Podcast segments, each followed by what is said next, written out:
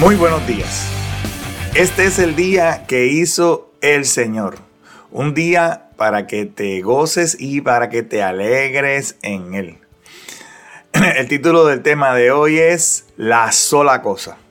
Y la pregunta que nos vamos a hacer, ¿cuál es la sola cosa? Esa única cosa que debes hacer hoy, que si tú haces esa única cosa, todo lo demás se haría más fácil. Hace un tiempo leí un libro que precisamente me lo recomendó un compañero de trabajo y el título de ese libro era La sola cosa, The One Thing, ¿verdad? En inglés.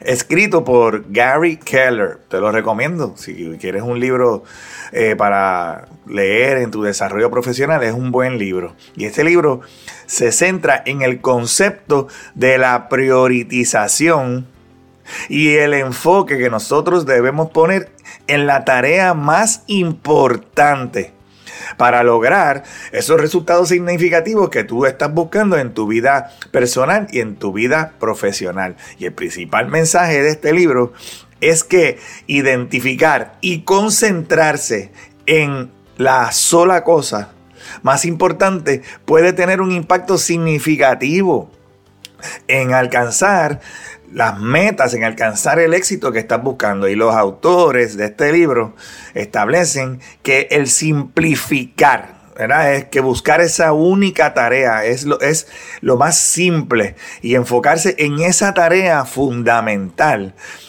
Así se pueden obtener resultados más efectivos, más satisfactorios en comparación con la dispersión o la, diluir la energía que tú tienes en múltiples actividades, incluso a la misma vez. Busca en la palabra de Dios, en el Evangelio según Lucas, capítulo 10, versículos 40 al 42. Y ahí podrás leer estas palabras. Maestro, ¿no te parece injusto que mi hermana esté aquí sentada mientras yo hago todo el trabajo? Dile que venga a ayudarme. El Señor le dijo, mi apreciada Marta, estás preocupada y tan inquieta con todos los detalles. Hay una sola cosa por la que vale la pena preocuparse. María la ha descubierto y nadie se la quitará. Y en este corto pasaje, al final del capítulo 10 de este Evangelio según Lucas, vas a buscar esa historia de estas dos hermanas, Marta y María, que reciben a Jesús en su casa.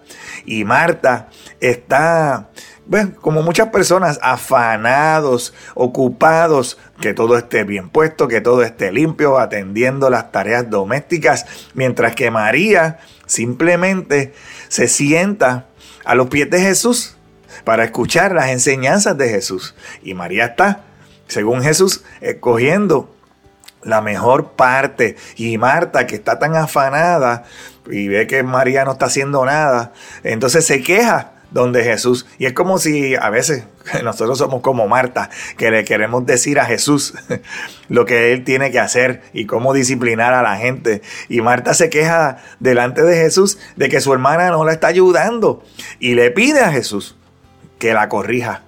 En respuesta a esa petición de Marta, Jesús le dice que María realmente está haciendo la buena parte. Ella, ella encontró esa sola cosa que ella debía dedicar el tiempo para escuchar la enseñanza de Jesús que está en su casa y eso era más importante que todas esas preocupaciones cotidianas a las cuales se estaba sometiendo la propia la propia Marta, porque nadie le había pedido eso, ella lo estaba haciendo de su propia iniciativa. Este, estos versículos nos enseñan la importancia de en lo espiritual también nosotros centrarnos y priorizar la relación nuestra con Dios sobre todas las demás preocupaciones. Dios nos llama a no estar afanados, nos llama a buscar el reino de Dios y su justicia primero, ¿eh? esa sola cosa. Y esa sola cosa, en el contexto de estos pasajes bíblicos que te estoy hablando, es que nosotros hagamos una dedicación exclusiva a la presencia y la enseñanza de Jesús en nuestras vidas. María escogió sentarse ahí a los pies de Jesús, mientras que Marta estaba preocupada por las responsabilidades que tenía. ¿Y nosotros cómo lo hacemos? Hoy te invito a que tomes un tiempo y que evalúes estos puntos que te voy a, traer a tu consideración y quizás tú puedes utilizar esto para que te dé una idea eh, de cómo puedes eh, enfocarte tú también en esa, la sola cosa. Prioritiza tu tiempo.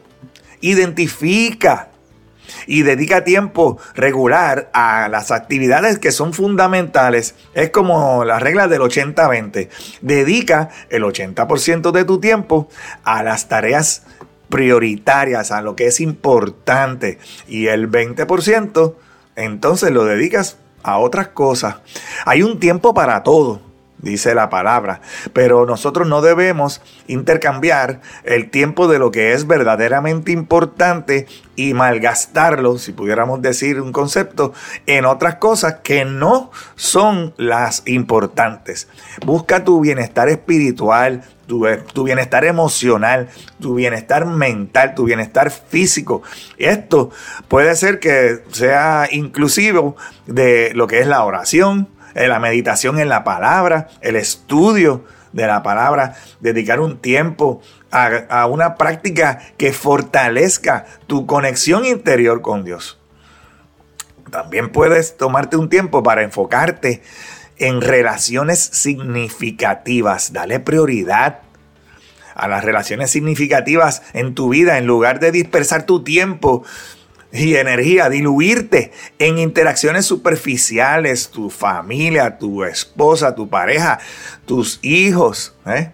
Eh, tus vecinos, la gente que son, la gente que te quiere, la gente que Dios ha puesto delante de ti para que tú extiendas el reino. Esa es parte de tu propósito.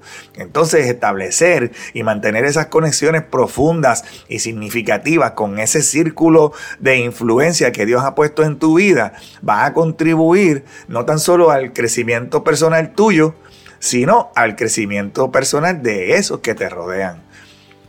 Otro punto es que simplifiques, que a veces tú tienes una lista tan compleja de cosas que tienes por hacer. Simplifica esa lista, evalúa todas esas tareas que tú haces y todas esas responsabilidades diarias que tal vez tú mismo te has autoimpuesto y identifica cuáles son las esenciales y cuáles son las que se pueden eliminar o se pueden simplificar. Esto te va a ayudar a liberar tiempo y energía para dedicarte entonces a actividades más significativas y vas a necesitar el discernimiento del Espíritu Santo para que tú puedas establecer cuáles son esas tareas que debes dejar de hacer o eh, dejarlas para otro momento y cuáles son las que tienes que darle prioridad.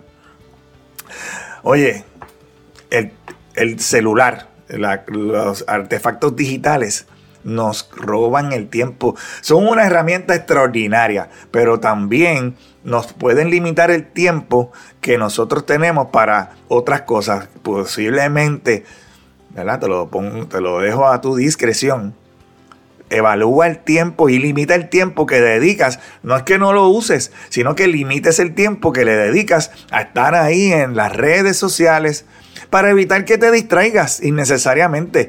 El no distraerte te va a ayudar a enfocarte en esas actividades que son verdaderamente importantes y entonces vas a promover el poner la atención plena en lo que está pasando en tu momento presente. Porque muchas veces estás eh, con tu familia, y a mí me pasa también, y me distraigo con los artefactos electrónicos.